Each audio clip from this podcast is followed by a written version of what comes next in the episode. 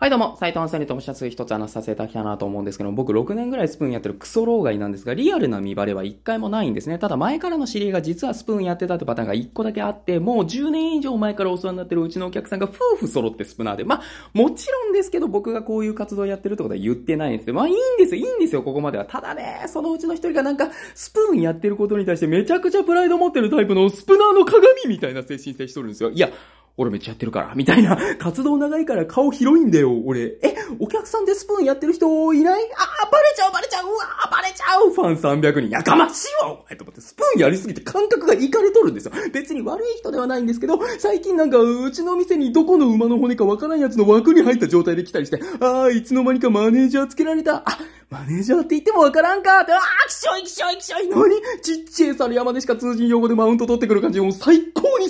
やな、こいつ、と思って。で、ある時、また同じように枠繋げたまま来やがって、あ、ハート押してないわ、みたいなこと言いながらハート押しようんですよ。そしたらそこの枠主が、〇〇さん、ハートありがとう。〇〇さんのこと、水筒ちゃんねーって言ってきたから思わず、箱目肝って言ってしまった。あー、違う違う違うバレちゃうバレちゃうそれこそ、それこそバレちゃう何がバレちゃうってこれまで偽名にはしてるけど、お前の悪口キャストで散々晒しまくってたのバレちゃうと思ってもう、使わないんやから、ハーコメなんて。ハーコメなんて貴重い言葉一般社会にいる人間は使わないんやから、でも多分聞こえてなかったのか、それについての反応はなかったんですね。これ、気づいてなかったのか、泳がされてるのか、もしかしてもうバレてるかの三択だと思うんですよ。